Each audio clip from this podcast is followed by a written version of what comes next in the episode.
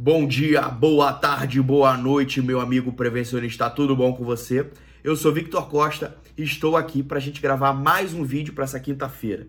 E a pergunta para hoje é a seguinte: você, engenheiro de segurança, técnico de segurança, já fez realmente uma análise global anual do seu PPRA?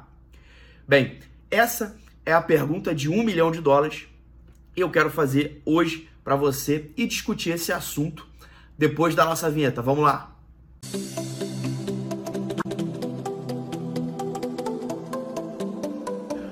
Bem, galera, sempre a gente começa o vídeo da mesma forma, pedindo para você que se ainda não clicou no sininho que está aqui, se você ainda não é assinante do nosso canal, então não deixe para amanhã, faça isso neste exato momento. Hoje nós somos 498 no canal e gostaríamos de chegar aos 500 ainda esse mês. Então só falta mais dois. Então, se você conhece algum amigo que não é assinante do nosso canal, incentiva ele e faz ele ser para a gente chegar aos 500 ainda esse mês. Devagarinho a gente chega lá, ok? Então vamos ao assunto de hoje. E por que, que eu estou perguntando se você já fez uma análise global anual? Porque nove entre dez programas que passam pela minha mão ou já passaram nesses últimos 17 anos de profissão, é, basicamente os programas, o PPRA, né? Na verdade, o PPRA ele acaba sendo é, é, uma repetição do trabalho anterior, salvo, salvo algumas pequenas alterações, tá?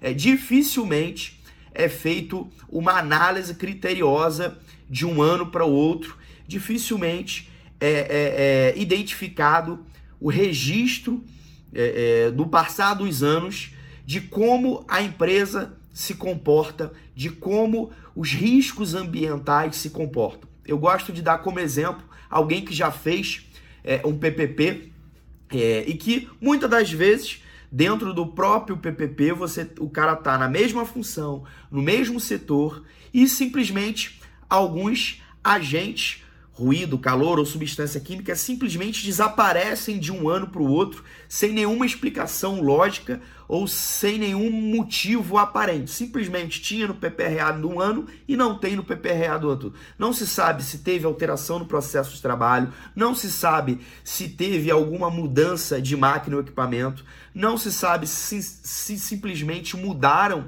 uma matéria-prima.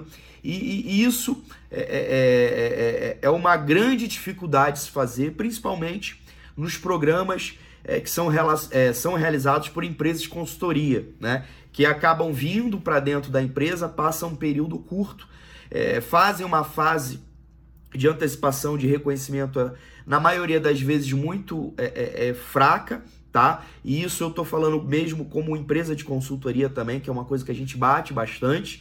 É, mas, infelizmente, em função de reduzir custo, ele acaba tendo que reduzir tempo de trabalho. Então, ele conta muito com a expertise que ele já viveu em outras empresas, mas às vezes essa expertise não é suficiente para ele fazer um bom reconhecimento, principalmente uma antecipação. É, e com receio de muitas das vezes ele apresentar ou demonstrar algumas falhas no processo de gestão de segurança e saúde da empresa, porque quando ele faz uma análise global anual, ele precisa identificar o que, que não foi feito, por que, que não foi feito e registrar quais são os motivos é, é, é que não foram solucionados alguns problemas, ele acaba é, sem querer né, evidenciando a falha de gestão de segurança e saúde. Tá? Eu vou comentar com vocês um exemplo de análise global anual que eu fiz entre alguns, algumas empresas, mas uma, é, é, é, apesar de alguns anos, está bem fresca na cabeça. É, ele era um, um, processo de fabricação é, de uma determinada, de, uma determin, de um determinado material químico, né? E eles, por um acaso, eles acabaram com uma câmara frigorífica dessa dentro do processo produtivo porque eles substituíram uma determinada matéria-prima.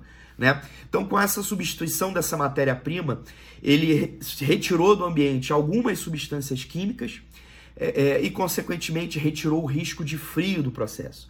Então, a gente identificou é, é, essa alteração de, de matéria-prima, a data que aconteceu, por que, que isso aconteceu, qual foi a matéria-prima nova incluída no sistema, que não haveria mais necessidade de se medir determinados agentes, porque eles, a partir de tal período, não é, existiam mais, e a ausência do risco de frio em função da desativação da câmara frigorífica, onde a gente registrou a empresa que fez a desativação, o número da nota fiscal é, é, é, da empresa que fez, registrando e amarrando todo o processo, tá? É, é, e por que, que eu gosto de, de bater na questão da análise global, tá? Primeiro, porque é, a legislação NR9 ela fala em nenhum momento que você precisa refazer o PPRA. Ele fala que você tem que ter um, documa, um documento base e todo ano fazer a análise global, né? E, e, e, essa análise global nada mais é do que um estudo em cima do documento que você fez. É, é, é, é analisar o que, que, mudou de um ano para o outro. em alguns trabalhos eu costumo colocar o histórico das avaliações ambientais. Então, por exemplo, em 2017 a gente avaliou ruído naquele momento, deu tanto decibel. Em 2018 a gente avaliou, deu tanto. É, em 2019 a gente avaliou, deu tanto. Porque a gente consegue fazer um histórico e analisar se as medidas que a gente está fazendo, por exemplo, se uma, uma manutenção preventiva, se o controle, se o rodízio, se algumas ações estão tendo impacto significativo naquela exposição ocupacional.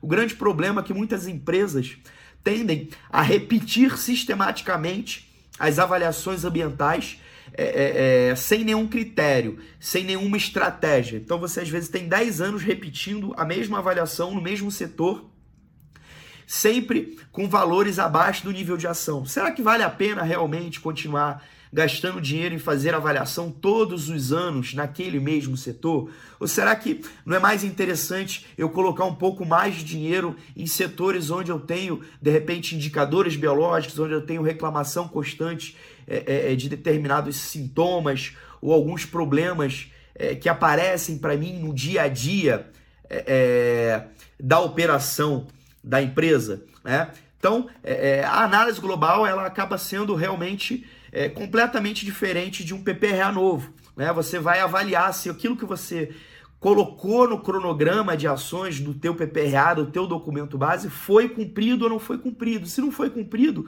o que, que vocês é, é vão fazer? Vocês vão reprogramar? Vocês não é, viram que aquilo que vocês especificaram não é realmente necessário e foi, e foi preciso fazer uma alteração? Digamos que você é, disse que ia fazer um processo de enclausuramento num determinado equipamento, mas viu que é, é, economicamente nesse, nesse primeiro momento não seria viável, que você tinha que fazer primeiro um estudo mais aprofundado, de repente, de um ruído, é, identificando, de repente, a questão da frequência nos locais de trabalho, um trabalho, de repente, com foco no, é, é, mais estudando a questão acústica para você realmente definir é, um projeto de enclausuramento mais adequado, se você especificou um determinado EPI e não conseguiu aplicar, é, qual é a sua programação é, para o próximo ano em relação ao que você é, é, especificou no ano anterior. Né? E fazendo esse histórico, fica muito mais fácil né, você é, alimentar os seus laudos seja ele de insalubridade, seja ele LTCAT, até porque você consegue identificar de um ano para o outro o que, que mudou e a gente discute muito a necessidade de se fazer ou não fazer laudo de insalubridade LTCAT todos os anos. Já se convence, já, já se discutiu que a, a legislação só fala que eu só tenho que fazer novo laudo se eu tiver mudança no ambiente de trabalho. E é, é, esse histórico dentro é, do PPRA vai me dar mais subsídio para eu definir se eu vou fazer o novo laudo ou não vou fazer o novo laudo. E com esse histórico fica muito mais fácil também é, é, com o LTCAT alimentar o PPP. Por que, que eu falo LTCAT? É, é, quem já fez aula comigo, já estudou em alguma turma, eu bato na tecla que eu prefiro tirar as informações do LTCAT, porque a gente tem algumas divergências é, é, entre PPRA e LTCAT. Uma deles é a questão do NEM, é, é, que se você não entender muito bem a diferença, você acaba jogando uma informação errada do PPRA para o PPP. Então eu particularmente prefiro é, é, usar os dados do LTCAT, tá? É, na ausência do LTCAT, a própria legislação ela me, me permite usar os dados do PPRA. Eu só tenho que garantir que esse PPRA foi feito seguindo os preceitos e a metodologia prevista na legislação é, previdenciária. Ok? Então, galera, é, é, essa é a minha, minha dúvida que eu tenho. Se você realmente faz uma análise global do teu PPRA, ou se você simplesmente é, faz o Ctrl C, Ctrl V todos os anos, mudando algumas coisas, muda um grupo homogêneo aqui, muda um agente aqui, faz uma avaliação, coloca, ou se você faz um estudo e uma estratégia ao decorrer dos anos dentro da sua empresa para você demonstrar realmente uma gestão efetiva é, é, da segurança e saúde. Então, se você realmente faz uma análise global, compartilha com a gente aqui é, é, quais os pontos que você aborda, como é que você faz. Eu, particularmente, eu basicamente vou aplicando as fases da higiene, da, é, da higiene ocupacional, as fases do PPRA, que é a antecipação, reconhecimento, avaliação, monitoramento, controle, e vou estudando ela é, é, passo a passo e descrevendo o que, que aconteceu de um ano para o outro, e, e é a forma com que eu estruturo. E se você faz alguma coisa diferente, quer compartilhar, ajuda a gente, compartilha aqui e compartilha esse vídeo também com os amigos que você sabe que não faz análise global anual. Vamos compartilhar é, o máximo possível. Ajuda a gente, que é muito importante é, a sua opinião, a sua contribuição e principalmente a divulgação do nosso trabalho. Galera, esse é o vídeo de hoje. Mais uma vez, obrigado. Fui!